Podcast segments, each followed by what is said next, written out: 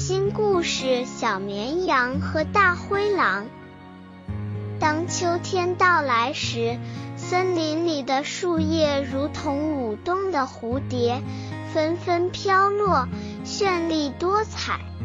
小绵羊高兴地跑进森林，不知不觉间迷失了方向，焦急地团团转。它的肚子咕咕叫着，饥饿难耐。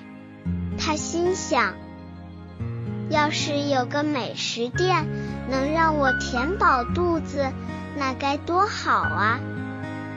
就在这时，他发现了一家甜点屋不远处。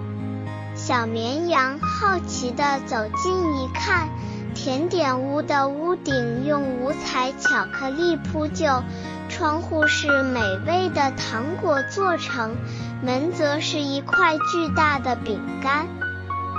小绵羊惊喜地问道：“这是谁的甜点屋呢？”就在这时，一只身穿洁白厨师服、头戴高高厨师帽的大灰狼走了出来。他脸上洋溢着笑容，热情地说：“小绵羊。”欢迎光临我的甜点屋。小绵羊虽然很害怕，但饥饿驱使它勇敢地踏进了甜点屋。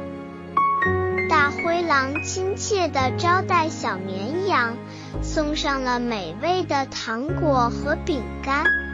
小绵羊吃得饱饱的，感激地说：“谢谢你，大灰狼。”我们做朋友吧，大灰狼高兴地回答。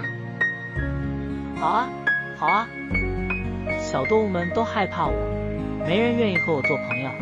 你是我的第一个朋友呢。从此，小绵羊和大灰狼成了好朋友。小绵羊常带着其他小伙伴来大灰狼的甜点屋品尝美味的甜品。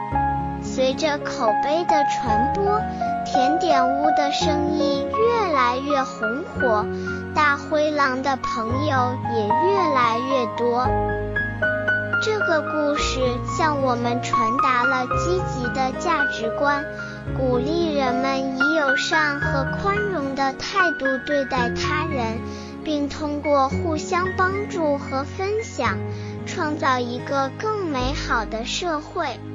无论是小绵羊还是大灰狼，每个人都可以从这个故事中获得启示，学会彼此尊重、理解和支持，共同创造和谐的环境。今天的故事讲完了，希望小伙伴们喜欢我分享的故事。感谢你们的收听。